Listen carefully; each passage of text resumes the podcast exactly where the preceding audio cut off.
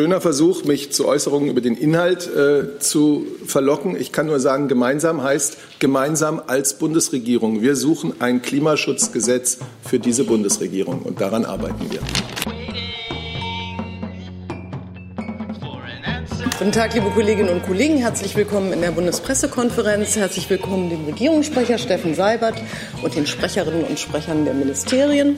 Liebe Hörer, hier sind Thilo und Tyler. Jung und Naiv gibt es ja nur durch eure Unterstützung. Hier gibt es keine Werbung, höchstens für uns selbst. Aber wie ihr uns unterstützen könnt oder sogar Produzenten werdet, erfahrt ihr in der Podcast-Beschreibung. Zum Beispiel per PayPal oder Überweisung. Und jetzt geht's weiter. Wir haben, starten mit den Terminen der Woche. Oder, Oder mit, der, mit dem Auswärtigen Amt und einer Reiseankündigung können wir auch so machen. Bitte schön.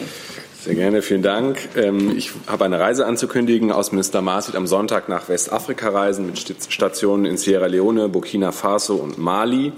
Als neues Mitglied im VN-Sicherheitsrat reisen wir bewusst in diese Region. Die drei Länder stehen, wenn man so will, stellvertretend für verschiedene Phasen des internationalen Krisenmanagements denen sich auch die Bundesregierung aktiv mit ihren unterschiedlichen Instrumenten beteiligt.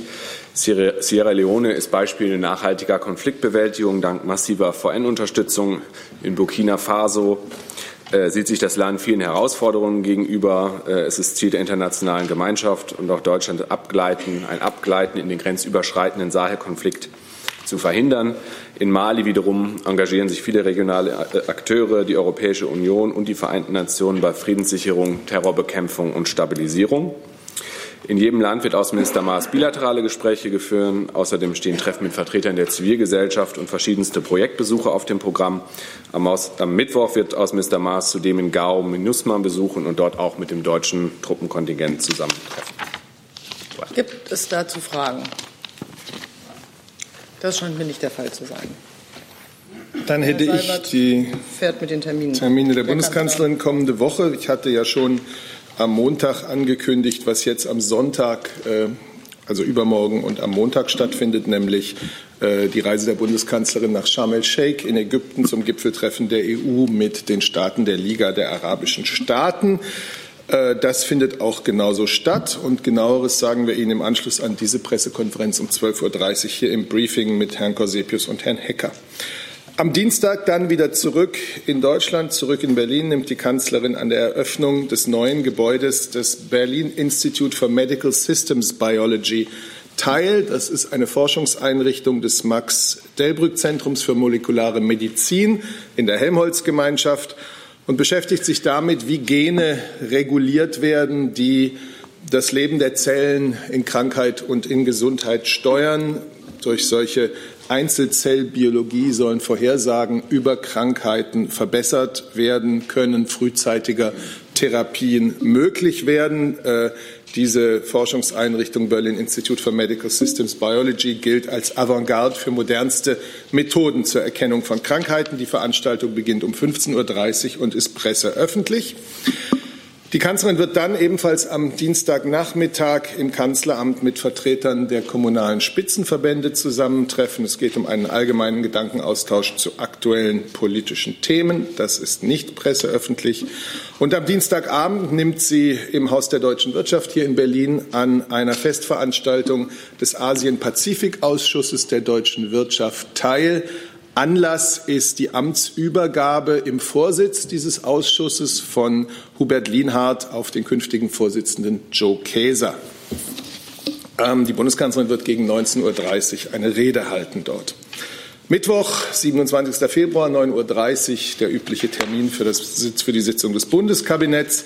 Anschließend um 10.30 Uhr wird die unabhängige Expertenkommission Forschung und Innovation zum zwölften Mal der Bundeskanzlerin ihr jährliches Gutachten übergeben. Auch Bundesforschungsministerin Karliczek wird dabei sein. Diese Expertenkommission, unabhängig, wie gesagt, berät die Bundesregierung in Zukunftsfragen, technologischen, wissenschaftlichen Zukunftsfragen. Sie analysiert unser Forschungs- und Innovationssystem in Deutschland ähm, und gibt Empfehlungen zu den aktuellen Herausforderungen. Dieser Termin ist presseöffentlich. Die Expertenkommission wird übrigens hier im Tageszentrum der Bundespressekonferenz ähm, auch ähm, über die Einzelheiten des Jahresgutachtens berichten, um 12.15 Uhr an diesem eine Tag. Etage tiefer. Tagungszentrum, ja, mhm. ja genau. So, am Mittwochnachmittag reist die Bundeskanzlerin nach Paris, wo sie um 14 Uhr mit dem französischen Staatspräsidenten Emmanuel Macron zusammentrifft, um über europapolitische, außenpolitische, bilaterale Fragen ähm, zu reden. Es wird eine Pressebegegnung geben. Das genaue Format sagen wir Ihnen noch später. Und ab, am Donnerstag, den 28. Februar, empfängt die Bundeskanzlerin Margrethe Vestager die EU-Wettbewerbskommissarin zu einem Gespräch im Kanzleramt. So viel dazu. Vielen Dank, Herr Seibert. Gibt es Fragen zu den Terminen? Herr Scholz-Wahn. Ähm, Herr Seibert, ist äh, Nord Stream 2 eins äh, der Themen der Gespräche mit Herrn Macron? Ich möchte da jetzt überhaupt nichts einzeln herausgreifen. Europa Themen, aktuelle, bilaterale Themen, globale Fragen. Und die Gelegenheit zur Befragung wird sich in Paris ergeben. Aber ich kann jetzt nichts Einzelnes äh, herausgreifen. Aber Sie wissen, dass wir auch über dieses Thema äh, gerade mit Frankreich im intensiven Austausch stehen. Weitere Fragen zu den Terminen? Dann habe ich äh, das bei den äh, Kollegen Themen gesammelt. Das, was mir sehr häufig gesagt wurde, war das Thema äh, Amri. Da, wer möchte dazu? Frau Müller. Ja, ich denke mal, die Frage geht zunächst ans Innenministerium. Äh, Frau Petermann, ich würde gerne wissen, ähm, hat Ihr Ministerium ähm, oder haben Sie von irgendjemandem gehört, der von der Existenz eines Videos weiß, das bisher keiner kannte, was ähm, den Tatort nach der Tat zeigt und möglicherweise den äh, bekannten und nach der Tat sehr schnell abgeschobenen Islamisten Bilin Benamar, wie er Anis Amri sozusagen den Fluchtweg freiknüppelt. Kennen Sie ein solches Video? Das ist mir nicht bekannt. Haben Sie schon angefangen, sich dazu schlau zu machen? Weil das wäre ja doch eine Sache, ähm, die den Fall vielleicht noch mal in einem anderen Licht darstellt, was äh, mit Wisser, mit Täter und so weiter angeht. Kann ich im Augenblick keine Auskunft zu erteilen. Okay. Dann geht's da weiter, bitte. Ähm, ja, auch an Frau Petermann. Also die äh, Medienberichte sprechen davon, dass Bilal Benamar äh, Geheimagent des marokkanischen Geheimdienstes gewesen sein soll. Ist das dem Innenministerium im Laufe der Ermittlungen klar geworden? Ich kann im Augenblick dazu keine Auskünfte erteilen. Und wann können Sie das? Kann ich nachreichen. Herr Blank, auch dazu. Herr Seibert, ähm, ist denn dem Bundeskanzleramt bekannt, ob dem Bundesnachrichtendienst Herr Amar als möglicher Mitarbeiter des marokkanischen Geheimdienstes bekannt war? Und eine Frage auch noch ähm, an das Innenministerium. Gibt es denn überhaupt Video- und Bildmaterial von dem Anschlag oder von, dem Zeit, von der unmittelbaren Zeit nach dem Anschlag? Wenn ich richtig in Erinnerung habe, gibt es da durchaus Fotos zumindest und äh, auch von einem Video war, glaube ich, mal die Rede. Also Herr Blank, ich kann Ihnen zu diesen neuesten Presseberichten zunächst nichts sagen. Ich kann nur grundsätzlich sagen, dass alles, was nachrichtendienstliche Erkenntnisse beträfe, nicht hier ähm, und nicht in der Öffentlichkeit, sondern gegenüber den geheimtagenden zuständigen Gremien des Deutschen Bundestages erörtert würde. Gibt es Video- oder Bildmaterial? Es äh, betrifft ja letztlich auch die Frage von Frau Müller. Ich kann dazu im Augenblick nichts sagen. Der Kollege, bitte.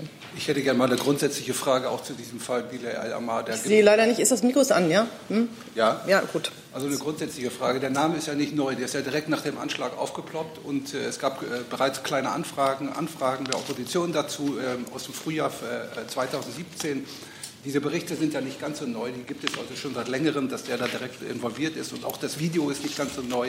Es gibt ähm, zahlreiche Aussagen äh, von Beteiligten und es gibt Anfragen aus der BKA, die bislang so gut wie nie beantwortet worden sind. Weder vor den Untersuchungsausschüssen, äh, nach den Befragungen tauchten, waren sozusagen diejenigen, die vor Ort waren, eher verwirrter als äh, aufgeklärt, was da genau passiert ist und welche Rolle dieser Mann gespielt hat. Wann möchte das Bundesinnenministerium die deutsche Öffentlichkeit mal erklären, welche Rolle dieser Mann bei dem Anschlag gespielt hat? Immerhin geht es ja hier um zwölf Menschen, die getötet wurden. Die Frage ging an mich, äh, betrifft auch wieder letztlich inhaltlich das, was schon gefragt wurde. Äh, alles das, was ich dazu sagen kann, werde ich nachreichen. Hier an die Bundespressekonferenz. Ich habe jetzt äh, als nächsten Herrn Jung, dann habe ich noch Herrn Jordans, dann habe ich äh, Frau Müller noch mal, Herrn Blank noch mal, Herrn Thurer noch mal. Bitte. Nur eine Verständnisfrage, Frau Petermann. Sie hatten auf die Frage von Frau Müller gesagt, dass Ihnen das nicht bekannt ist. Also Ihnen persönlich. Sie haben gesagt, mir ist das nicht bekannt. Ist das Video dem BMI, dem Bundesverfassungsschutz, bekannt? Möglicherweise haben wir uns da missverstanden. Es ist A, mir nicht bekannt und äh, zum Zweiten äh, muss ich das nachprüfen. Ob das im Ministerium bekannt ist?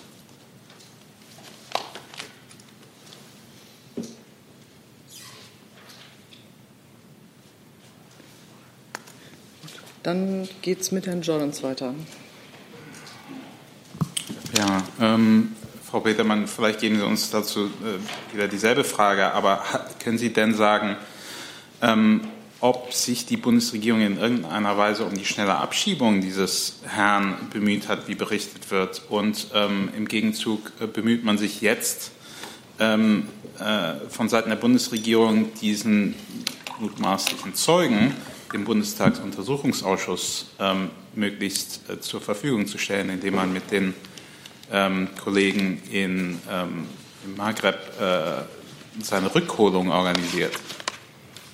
Auch dazu kann ich Ihnen nichts sagen. Die Abschiebungen, wissen Sie, erfolgen in der Bundesrepublik durch die Länder.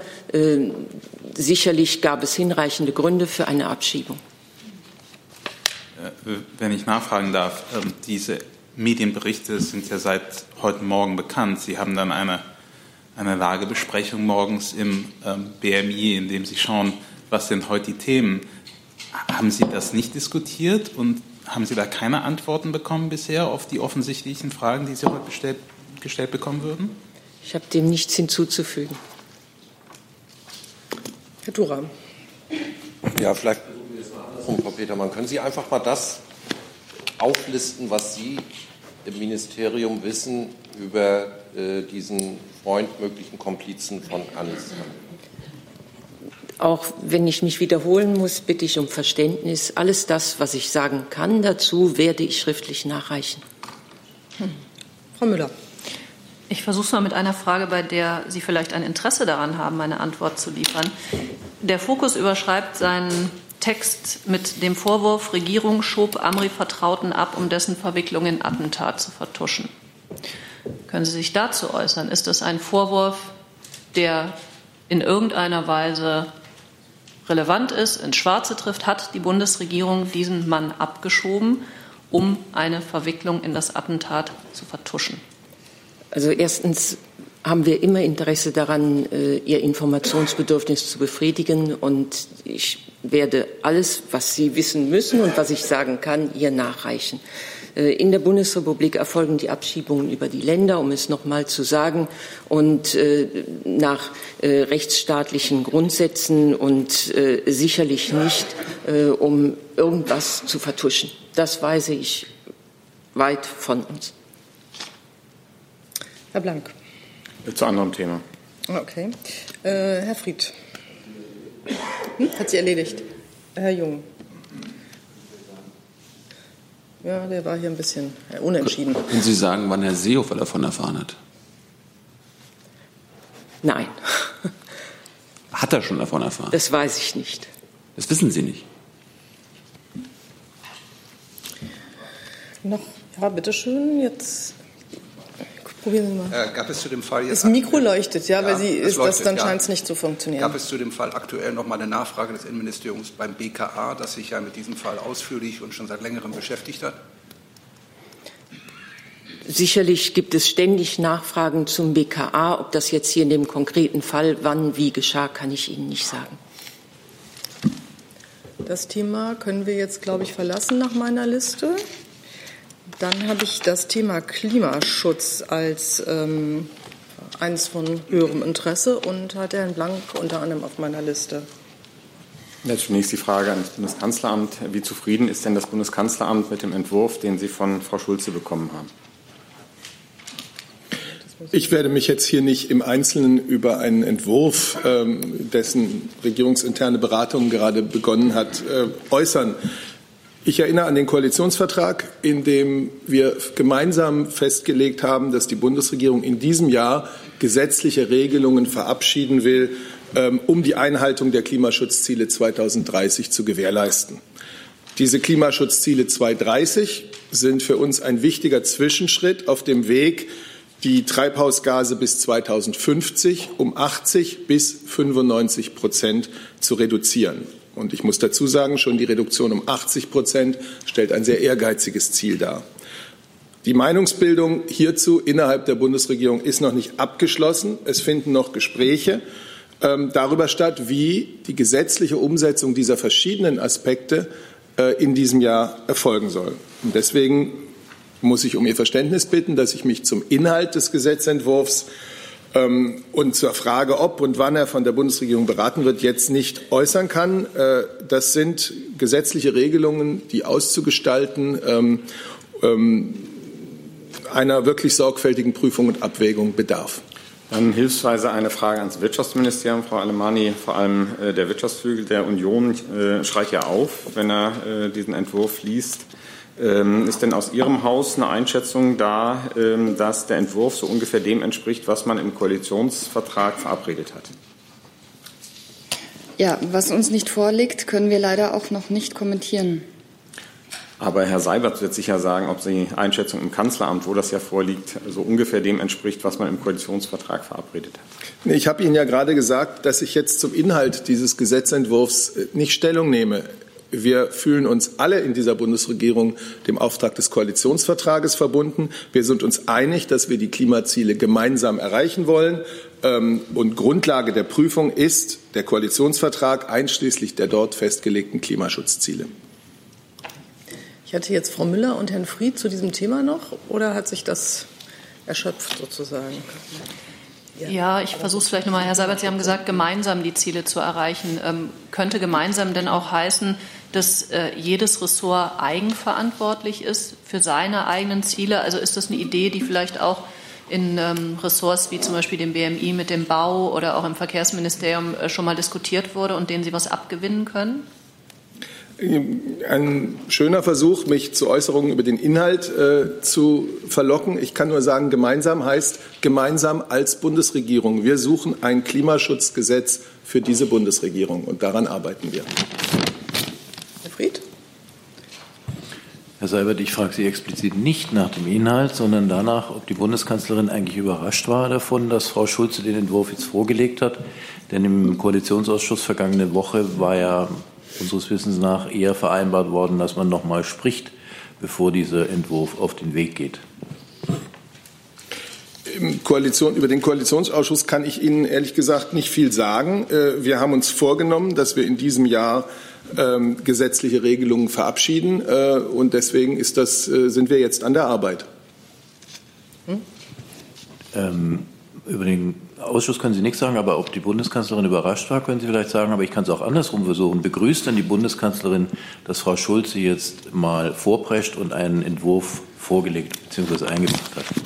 Die Bundeskanzlerin steht ganz hinter dem Ziel, das wir alle haben, nämlich gesetzliche Regelungen zu treffen, die dafür sorgen, dass wir die Klimaschutzziele, die wir uns gesetzt haben, 2030 wirklich auch einhalten und dass dieser Zwischenschritt Richtung 2050 äh, ein guter ist. Und daran arbeiten wir jetzt alle zusammen. Das ist ein sehr komplexes, sehr facettenreiches Thema. Nicht einfach in der Umsetzung. Ich habe gesagt, schon äh, wenn man auf 2050 guckt, das 80-Prozent-Ziel ist sehr ehrgeizig. Ähm, es lohnt die Arbeit daran. Frau Müller noch mal. Ja, auch noch mal eine tatsächlich gar nicht inhaltliche, sondern verfahrenstechnische Frage, nur damit ich es richtig verstehe. Dass Frau Schulze das jetzt ans Kanzleramt gegeben hat, ist das die berühmte Frühkoordinierung im Kanzleramt und heißt das immer, dass andere Ministerien, wie Frau Alemanni das ja gerade gesagt hat, das Ding noch überhaupt nicht kriegen dürfen? Also erklären Sie mich noch mal kurz über die Verfahren auf.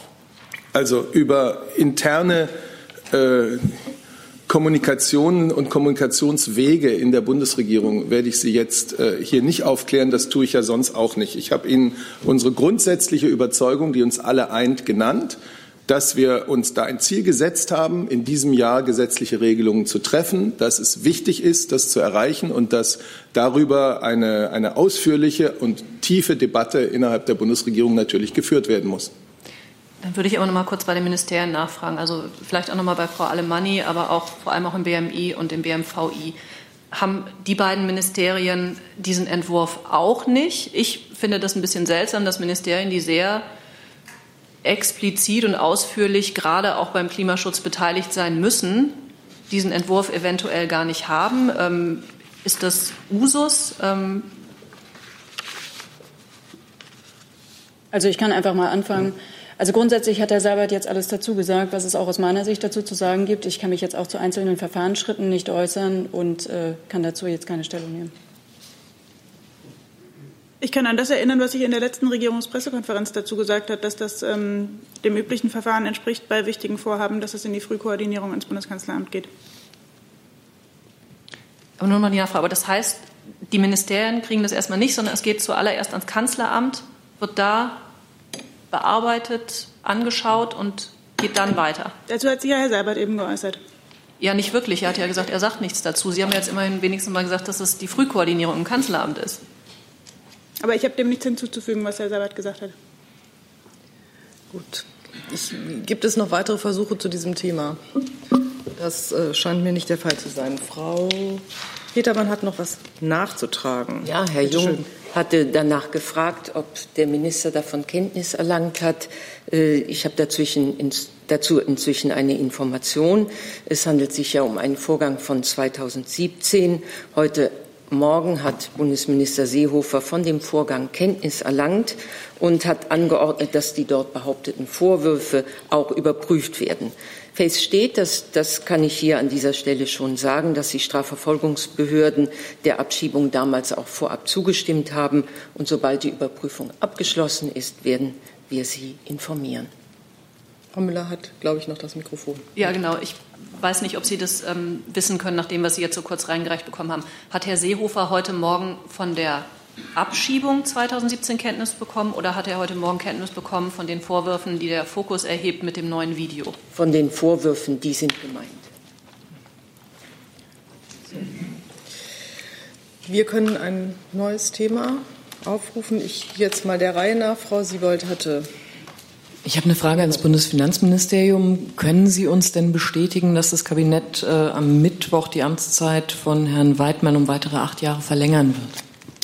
Also ich kann hier Kabinettsentscheidungen nicht vorgreifen, kann Ihnen aber bestätigen, äh, dass das äh, Bundesfinanzministerium einen entsprechenden Vorschlag dem Kabinett zur Entscheidung vorlegen wird. Ja.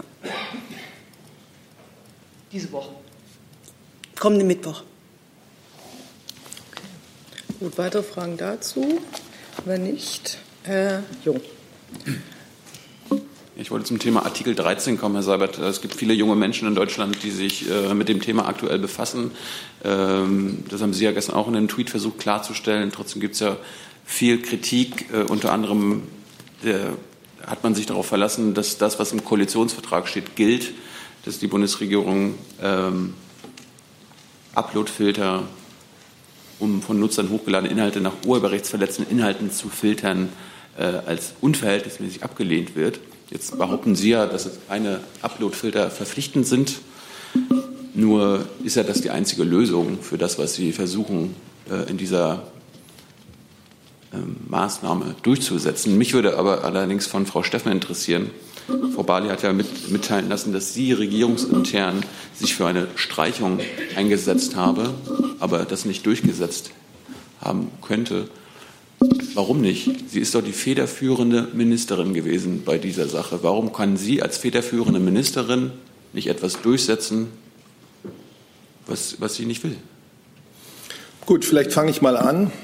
Das Thema interessiert nicht nur, wie Sie es gerade gesagt haben, junge Menschen, das interessiert jeden in unserem Land, äh, der ein Interesse daran hat, dass geistiges Eigentum auch im Internet geschützt wird. Das Thema äh, dieser Richtlinie, äh, Urheberrechtsrichtlinie, ist ein ganz zentrales Dossier ähm, für den digitalen Binnenmarkt und der wiederum ähm, hat mit dem zukünftigen Wohlstand in Europa und der Wertschöpfung erheblich was zu tun. So, Die Bundesregierung hat dieser Richtlinie im Rat im Rahmen eines europäischen Kompromisses geschlossen zugestimmt, und zwar so wie 20 andere Mitgliedstaaten zugestimmt. Wir sehen in diesem Ergebnis einen fairen Ausgleich zwischen ganz vielfältigen betroffenen Interessen. Ähm, es sind in die nun beschlossene Fassung der Richtlinie zahlreiche Verbesserungsvorschläge aus unserer Sicht, Verbesserungsvorschläge ähm, der Bundesregierung eingeflossen. Die betreffen zum Beispiel Künstlerverträge, das Leistungsschutzrecht des Presseverlegers, Text- und Data Mining, Beteiligung der Verlage an gesetzlichen Vergütungen, den Zugang zu Bildung, zum kulturellen Erbe und zu vergriffenen Werken. Ähm, und nun hoffen wir, dass auf der Basis dessen, was im Rat beschlossen wurde, auch das Europäische Parlament in den kommenden Wochen diesen Kompromiss billigen kann. Ich habe es schon gesagt, wir haben äh, als Bundesregierung zugestimmt. Also wir haben uns gemeinsam zur Zustimmung entschieden.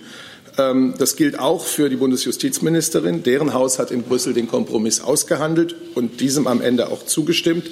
Wären wir uns in der Bundesregierung nicht einig gewesen, hätte Deutschland sich im Rat enthalten müssen. Ähm, ja, das ist das, was ich gesagt habe. Die Reform, wenn die Reform beschlossen wird, haben die Mitgliedstaaten dann zwei Jahre Zeit, um sie in nationales äh, Recht umzusetzen. Und ich sage noch einmal, das ist ein zentrales Dossier für den digitalen Binnenmarkt, das einer wichtigen Forderung genügt, ähm, die wir alle eigentlich haben sollten, dass nämlich auch im Internet geistiges Eigentum geschützt sein soll. Wollten Sie sich noch äußern? Gerne. Ich äh, finde, Herr Seibert hat das umfassend dargestellt, vor allen Dingen auch noch mal darauf rekurriert, dass es eben nicht nur um Artikel 13 geht, der nicht nur junge Menschen betrifft und ähm, äh, zu Engagement ähm, äh, anregt, sondern eben äh, uns alle. Die äh, Bundesministerin, das ist ähm, bekannt geworden, hat sich im Bundeskabinett dafür eingesetzt, den Artikel rauszunehmen in der Diskussion, eben auch mit Hinweis darauf, dass es schwierig werden könnte in der weiteren Debatte. Ähm, aber sie ist Teil des Bundeskabinetts und man beschließt dort gemeinsam eine Position, dass es erfolgt und mehr ist dazu nicht zu sagen. Die Frage, die Frage war ja, als federführendes Haus waren Sie dagegen und haben es aber nicht gemacht. Warum, warum konnten sich die Ministerin da nicht durchsetzen? Und können Sie mal erläutern, warum Sie als Haus bzw. Frau Barley als Ministerin dagegen war? Warum können Sie das nochmal hier für alle erläutern, warum, die, warum sie sich für die Streichung eingesetzt hat? Und Herr Seibert, wenn die zuständige Ministerin äh, dagegen ist, wenn die Digitalministerin im Kanzleramt dagegen ist, dann hat die Kanzlerin ihre Richtlinienkompetenz ausgespielt oder wie müssen wir das verstehen? Sie müssen es so verstehen, dass die Bundesregierung sich gemeinsam zur Zustimmung entschieden hat. Dieser europäische Kompromiss, über den lange gesprochen und verhandelt worden ist, ist sehr wertvoll und äh, deswegen haben wir uns dafür eingesetzt. Ich sage nochmal, die Bundesregierung hat sich in den Verhandlungen intensiv äh, dafür eingesetzt und auch erfolgreich dafür eingesetzt, dass beispielsweise Kleinunternehmen, Start-ups von der Pflicht ausgenommen sind, äh, die Inhalte, die sie bereitstellen, nach Urheberverletzungen äh, zu filtern. Äh, da gibt es Ausnahmen. Wenn wir uns dafür nicht eingesetzt hätten, äh, wäre das möglicherweise ganz anders gekommen. Die von Teilen der Zivilgesellschaft, von Teilen der Netzgemeinde geäußerte Kritik ist uns sehr bewusst.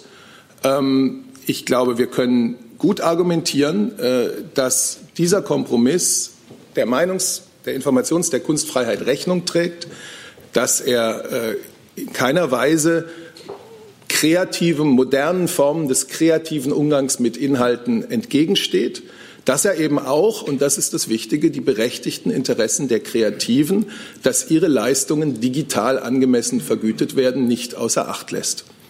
Darf ich, ich, ich sage mal kurz äh, dazwischen, ich habe jetzt acht oder neun Themen noch auf der Tagesordnung. Ähm, wahrscheinlich wären es noch ein bisschen mehr. Äh, ganz schnell oder Nee, Elisabeth, was sagen Sie denn den Leuten, die sich auf den Koalitionsvertrag verlassen haben, Seite 49? Ich habe es ja gerade vorgetragen. Das, was ich hier gerade gesagt habe. Frau Steffen. Ja, also die Bundesregierung hat sich bei den Verhandlungen dafür eingesetzt, dass die unterschiedlichen Interessen in Einklang zu bringen sind, so wie es auch der Koalitionsvertrag in unterschiedlichen Bereichen vorsieht. Mehr gibt es dazu. Entschuldigung, ich hatte gefragt, warum sich Frau Barley gegen, also für die Streichung eingesetzt hat. Können Sie das mal erläutern?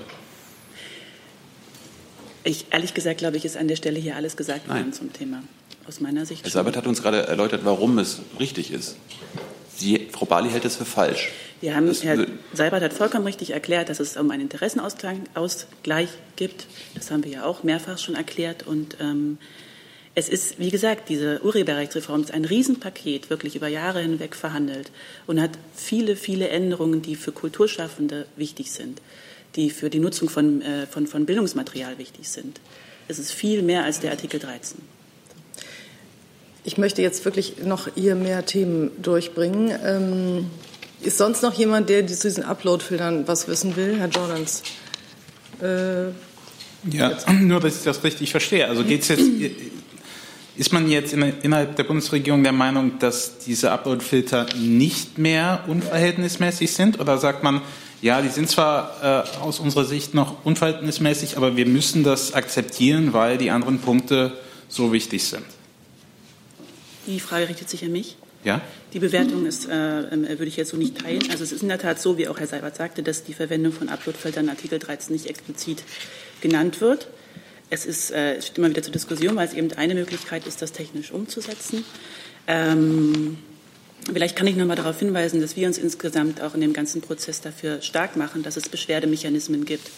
Das heißt, wenn jemand sagt, hier wird zu Unrecht äh, das Video rausgefiltert oder da ist es äh, nicht sachgerecht erfolgt, kann man, soll man sich an eine ähm, Einrichtung wenden können und dagegen Beschwerde einlegen können. Mit Blick auf die Zeit möchte ich das Thema jetzt wirklich verlassen. Ich habe noch einen Punkt gefunden, äh, Waffen-SS-Stichwort. Da hatten sich auch mehrere zu gemeldet. Äh, das rufe ich jetzt mal als nächstes auf, Herr Joiper. Ja, ich habe eine ähm, Frage äh, zu der zu dem Nachtrag, was äh, uns am Mittwoch gegeben wurde. Hier steht vom Bundesministerium für Arbeit und Sozialen, dass im Monat Februar äh, dieses Jahres noch insgesamt 18 Personen Belgien Leistungen nach dem BVG bezogen haben. Die belgische Seite spricht von 27 äh, Menschen. Können Sie diese Differenz? In Belgien. Hm? In Belgien. In Belgien, ja. Können Sie das irgendwie erklären? Warum? Nein, ich kann äh, nur die Zahl äh, nennen, die wir bereits genannt haben. Das sind Zahlen, die die Länder an, äh, an uns melden. Und insofern liegt uns diese Zahl vor und die kann ich auch bestätigen. Okay. Und darf ich noch eine zweite ja, Frage stellen? Ähm, Sie schreiben auch, dass es äh, unter diesen äh, Leuten, die diese Leistungen beziehen, keine SS-Angehörigen sind in Belgien. Können Sie ausschließen, dass es in anderen Ländern, zum Beispiel in Lettland, SS-Angehörige ähm, solche Leistungen beziehen? Also ich würde gerne die ähm, Gelegenheit wahrnehmen und das Ganze vielleicht nochmal noch mal grundsätzlich äh, äh, einordnen. Ähm, wir haben dazu ja schon Stellung genommen, das haben Sie gerade gesagt. Äh, soweit ich weiß, ist äh, diese Stellungnahme auch allen Mitgliedern der Bundespressekonferenz am Mittwoch bereits zur Verfügung gestellt worden.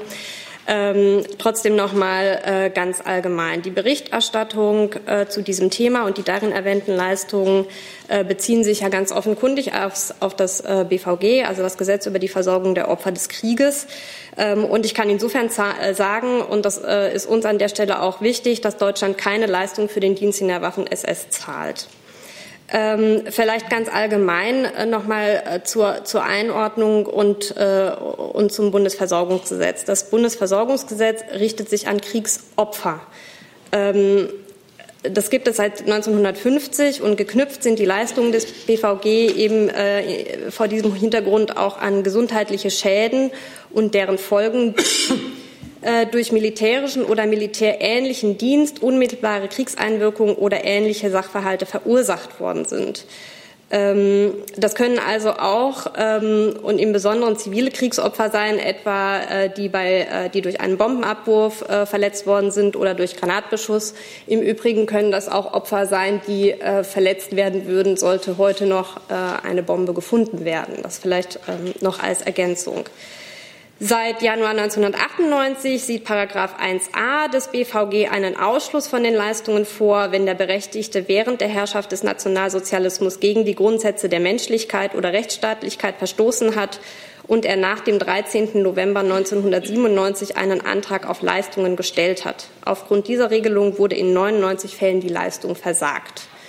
Und vielleicht noch ein letzter Hinweis. Ähm, für die Umsetzung des BVG ist wie für die Umsetzung vieler anderer Gesetze auch, ähm, sind die Bundesländer zuständig. Ähm, insofern, wenn es jetzt ganz konkrete äh, Nachfragen zu einzeln geprüften Anträgen geht, äh, kann ich hierzu keine Stellung nehmen. So, Gibt es dazu weitere Fragen?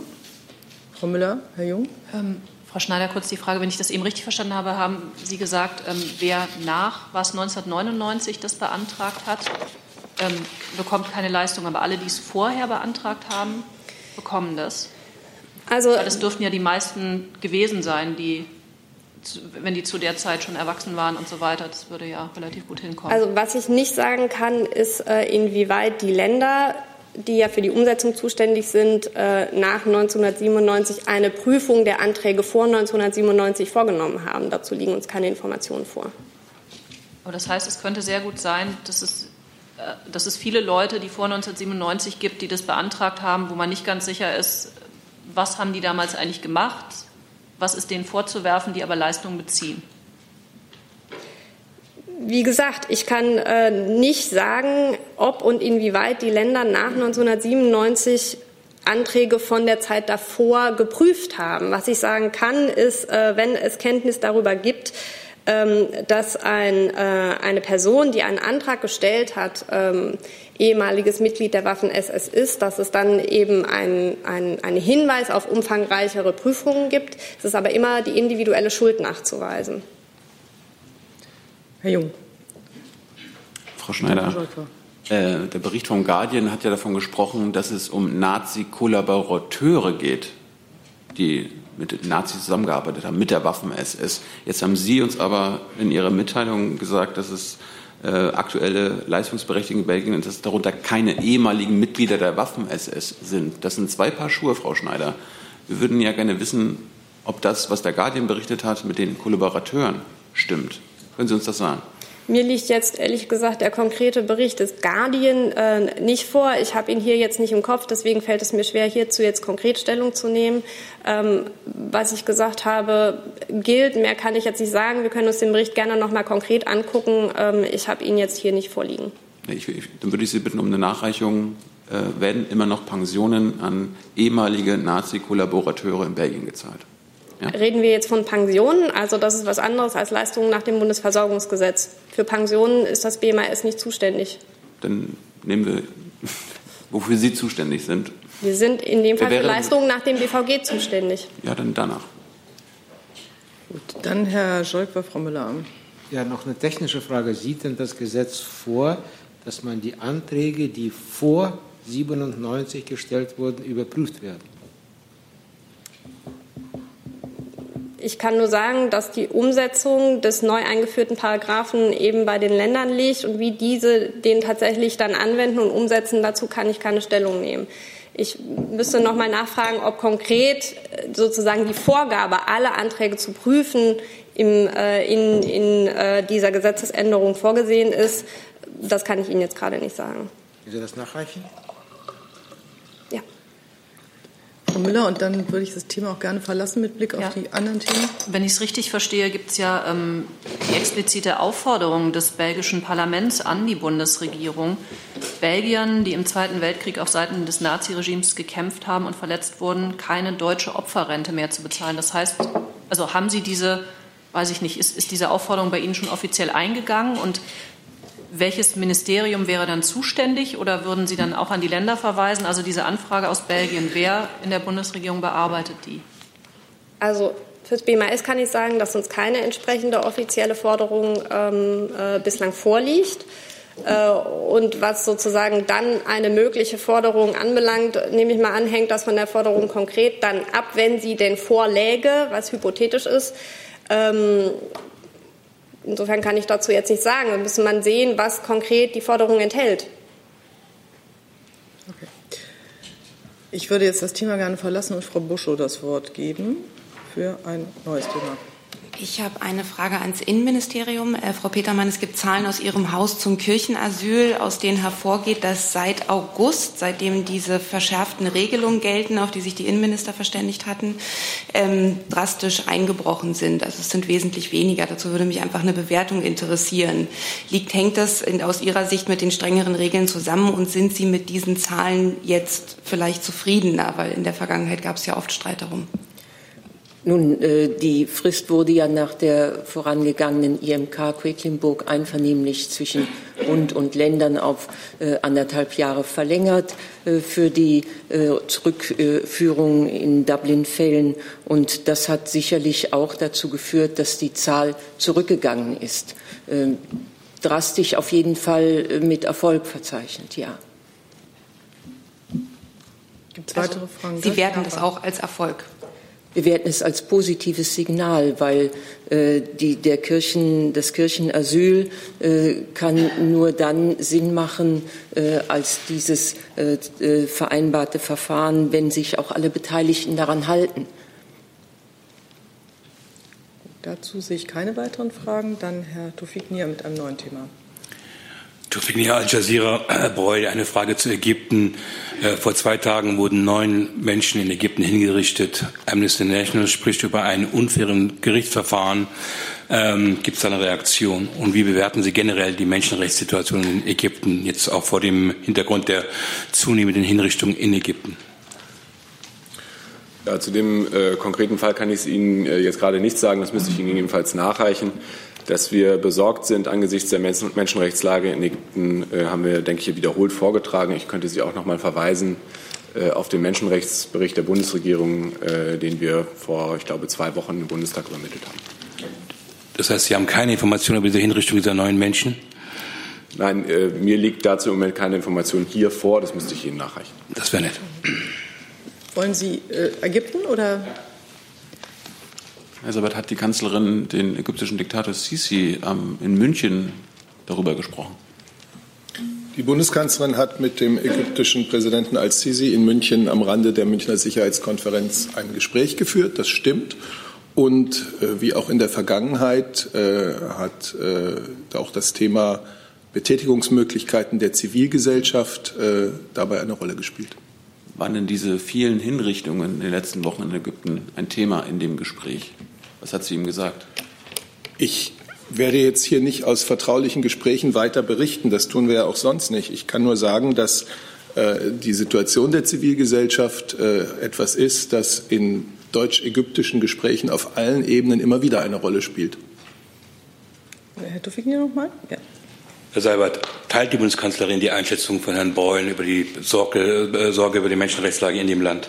Ich habe mich ja gerade geäußert und Herr Breul ähm, spricht ja auch für die Bundesregierung. Herr Schwenker mit einem anderen Thema. Ja, wir bleiben bei Menschenrechten im weitesten Sinne. Es geht allerdings um die Philippinen. Da wurde am Dienstag die neue philippinische Botschaft, wenn ich mich recht entsinne, war es Dienstag eröffnet. Und der philippinische Außenminister hat ausdrücklich verteidigt, was der Präsident Duterte mal gesagt hat, dass er nämlich einen, ich zitiere, Holocaust an den Drogenabhängigen anrichten wolle, die abschlachten wolle. Da gab es inoffizielle Stellungnahmen des AA. Gibt es dazu auch was Offizielles? Ähm, und die zweite Frage, äh, Menschenrechtsorganisationen hoffen, dass äh, Deutschland jetzt über seine Rolle im Sicherheitsrat darauf drängt, dass diese extralegalen Tötungen von Drogendealern und Drogenabhängigen auf den Philippinen eine Rolle vor dem Internationalen Strafgerichtshof spielen werden. Gibt es irgendwelche Bemühungen in diese Richtung? Vielen Dank. Ja, ähm, vielen Dank für die Frage. Ähm, diese Äußerungen ähm, haben wir auch äh, vernommen. Ähm, und ich denke, ich werde Sie nicht überraschen mit der Aussage, dass wir als Bundesregierung äh, jegliche Vergleiche, äh, Relativierung und Verharmlosung des äh, Holocaust entschieden ablehnen. Äh, die verbieten sich ähm, und äh, wir wirken dem auch aktiv entgegen. So hat auch gestern im Auswärtigen Amt ein Gespräch mit der philippinischen Gesandten stattgefunden wo wir unsere Position noch mal deutlich vorgebracht haben und auch noch mal unterstrichen haben, dass wir zwar das Recht der Philippinen anerkennen, äh, der Bekämpfung von Drogenkriminalität äh, eine Priorität zu geben, aber dass der sogenannte Krieg gegen Drogen und die zusammenhängenden Tötungen äh, völlig inakzeptabel sind und eine schwere Menschenrechtsverletzung darstellen. Ähm, die Bundesregierung hat dieses Vorgehen der philippinischen Regierung, diese Kampagne von Anfang an kritisiert. Wir stimmen uns eng mit unseren EU-Partnern ab, äh, haben uns im VN-Menschenrechtsrat in dieser Frage auch mehrfach deutlich geäußert äh, und werden auch weiter ähm, dieses Vorgehen anprangern und mit unseren Partnern überlegen, wie wir darauf reagieren. Ähm, Sicherheitsrat? Ich war eben knapp neben Ihren Namen. Schwenk, ja. Ja, ja, ich habe es ein bisschen verballhornt. Nur noch mal nachgefragt, Sicherheitsrat, ist Strafgerichtshof eine Option? Ja, ähm, kann ich Ihnen jetzt von hier aus nicht sagen, was genau äh, und in welchem Gremium genau die nächsten Schritte sind. Äh, richtig ist, dieses Thema äh, haben wir auf dem Schirm. Äh, unsere Position dazu ist eindeutig und wir beraten mit unseren Partnern, äh, wie wir hier vorgehen können. Herr Jung möchte sich zu den Philippinen noch äußern. Herr Broll, nur ganz kurz. Fragen. Ist das eine generelle Haltung zur extralegalen Tötung der Bundesregierung? Das, äh, ich habe mich jetzt geäußert äh, auf eine Frage nach den Äußerungen des philippinischen Außenministers hier in Berlin äh, und unserer Politik ähm, äh, hinsichtlich dieser sogenannten äh, Kampagne ähm, gegen Drogenkriminalität in den Philippinen. Mhm. Ähm, ja. Es gibt ja auch extralegale Tötungen, wo die Bundesregierung, gelinde gesagt, beteiligt ist durch die amerikanischen Drohnenangriffe. Darauf spiele ich an. Äh, ich weiß, ich kann mir schon vorstellen, worauf Sie anspielen. Äh, ich spiele hier nicht an, sondern gebe die Position der Bundesregierung wieder und das habe ich ja in dem Fall deutlich getan. So, da wir gerade bei Menschenrechten sind, hat Herr Tufik Näher jetzt noch mal das Wort. Eine Frage ans Innenministerium. Deutsche Welle berichtet über saudische Frauen, äh, die sagen, dass sie in den Asylzentren in Deutschland von Agenten der saudischen Botschaft bedroht werden. Hat die Bundesregierung darüber Erkenntnis und was tut sie zum Schutz dieser Frauen? Nein, dazu habe ich keine Erkenntnisse jetzt, die ich hier, Ihnen hier geben kann. Müsste ich nachreichen. Dazu habe ich dann keine weiteren Fragen. Aber Frau Siebold will nach Venezuela. Äh, so. ja. An Herrn Breul. Ähm, in den USA haben sich zahlreiche Mitarbeiter des venezolanischen Konsula äh, der venezolanischen Botschaft schon abgesetzt. Haben Sie irgendwelche Erkenntnisse, dass es solche Vorgänge auch in Deutschland gibt? Nein, habe ich nicht. Das ist auch Herr Lange mit einem anderen Thema noch. Ich hätte eine Frage, Herr Seibert, zu, zum Thema Vietnam. Ähm, nach, der, nach der Entführung eines vietnamesischen Geschäftsmanns gab es erhebliche diplomatische Verwicklungen. Sie haben damals von einem inakzeptablen Rechtsbruch gesprochen. Nun hat sich Herr Maas dahingehend geäußert, es muss einen Neustart geben. Herr Altmaier hat sich mit dem vietnamesischen Außenminister getroffen. Ist jetzt wieder alles gut? Also ist, sind die diplomatischen Beziehungen zu Vietnam wieder normal und ist die Sache damit ausgestanden? Danke.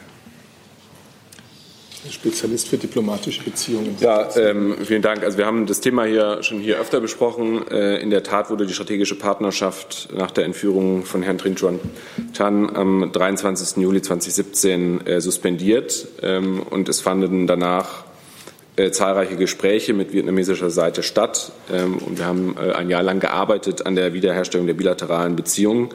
Äh, die strategische Partnerschaft wurde ähm, bei einem Treffen der Staatssekretäre im November 2018 äh, wieder aufgenommen. Und das Treffen ähm, von Außenminister Maas mit seinem Kollegen aus Vietnam war Ausfluss dieser Wiederaufnahme der strategischen Beziehungen. Ich möchte noch mal darauf hinweisen, der Außenminister hatte sich vor dem Termin deutlich geäußert, äh, dass für uns eine strategische Partnerschaft auch auf gemeinsamen Werten beruht äh, und insbesondere die Achtung der universellen Menschenrechte.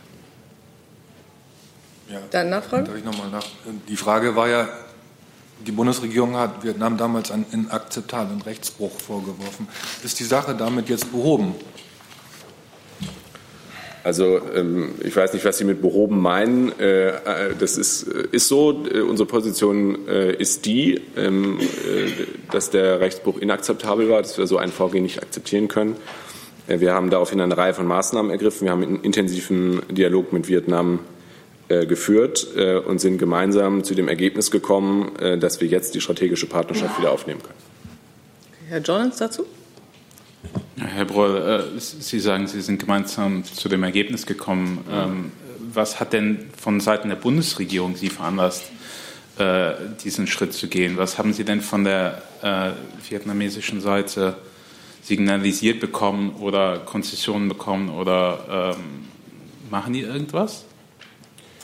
Ja, ähm, es gibt Teile, die sich bezogen haben auf die konkrete Tatsachenaufklärung rund um diesen Fall. Es gibt Teile äh, selbstverständlich im Bereich der Menschenrechtspolitik, äh, die wir angesprochen haben und äh, dort auch ähm, von Vietnam ähm, positive Schritte gesehen haben, die wir in unsere Entscheidungsfindung mit einbezogen haben, äh, insbesondere was ähm, den Schutz von einzelnen Menschenrechtsaktivisten angeht, von Bloggern und deren Familien, äh, aber auch die Menschenrechtssituation insgesamt und der Zivilgesellschaft äh, Vietnam.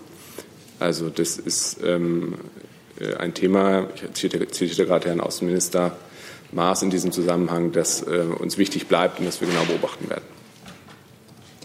Ich habe auf meiner Liste jetzt noch Herrn Blank, Herrn Jung mit einem weiteren Thema. Sie auch noch? Also Sie habe ich jetzt noch, Sie hatte ich bis jetzt noch nicht, Frau Müller habe ich noch auch und wir haben noch fünf Minuten. Herr Blank.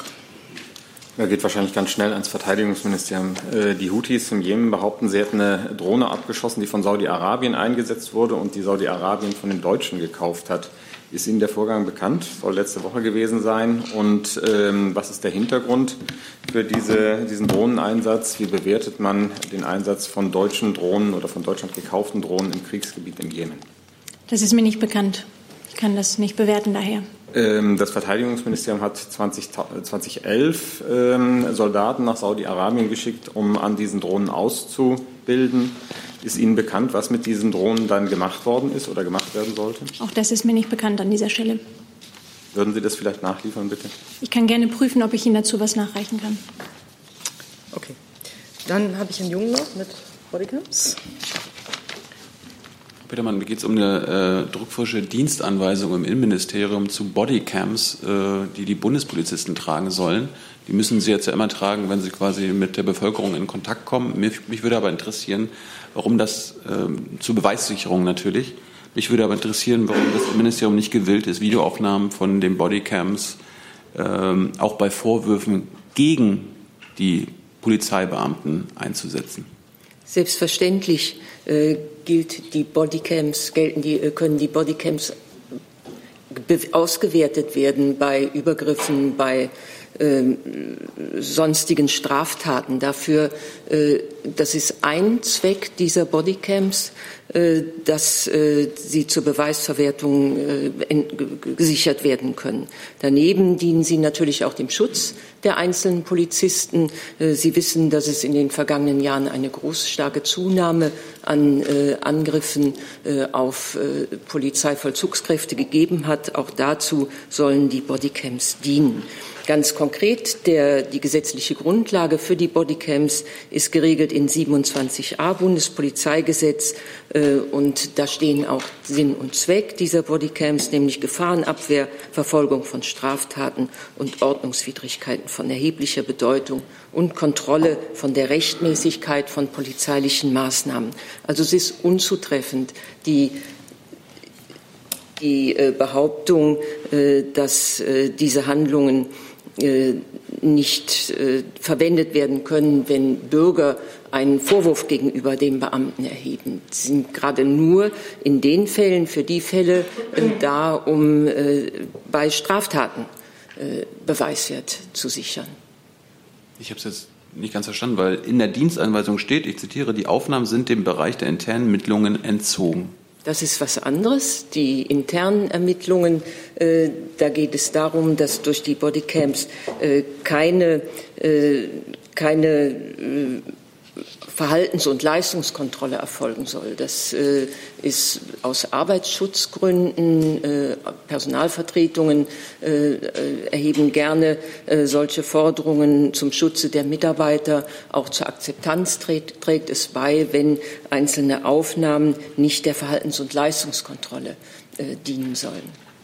Das ist aber nur intern, hat nichts äh, bei, gilt nicht bei strafbaren Handlungen.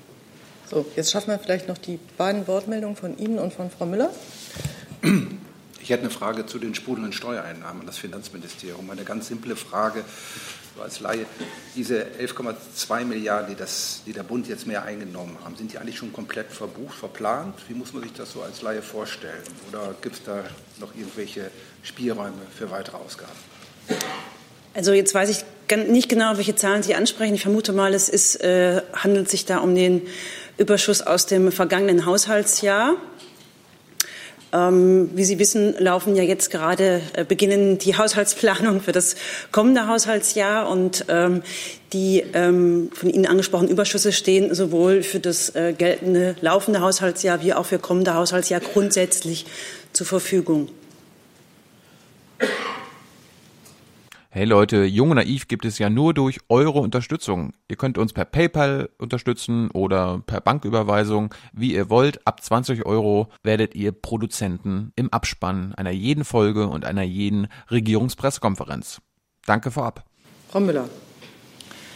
Ich habe eine Frage ähm, zum Glückwunschtelegramm unseres Bundespräsidenten äh, Richtung Iran zum Jahrestag der, Isla äh, der iranischen Revolution, äh, was für einige Aufregung sorgt. Menschenrechtler ähm, sagen, das gehe viel zu weit. Dieser Jahrestag markiere großes Unrecht. Aus der FDP heißt es, solche Glückwünsche seien doch eine schallende Ohrfeige für Israel. Ähm, ich würde mal gern wissen, hat, weiß ich nicht, gab es aus dem Bundeskanzleramt auch was Ähnliches? Also markiert man da solche Jahrestage auch so oder aus Ministerien? Und aus dem Bundespräsidialamt hieß es ja, solche Glückwunschtelegramme, das seien jahrelange Staatspraxis. Da würde ich ganz gern mal nur aus dem Auswärtigen Amt wissen, also ist das so, schickt man zu solchen Jahrestagen einfach solche Telegramme, egal ob man das jetzt vielleicht selbst besonders feiernswert findet oder nicht?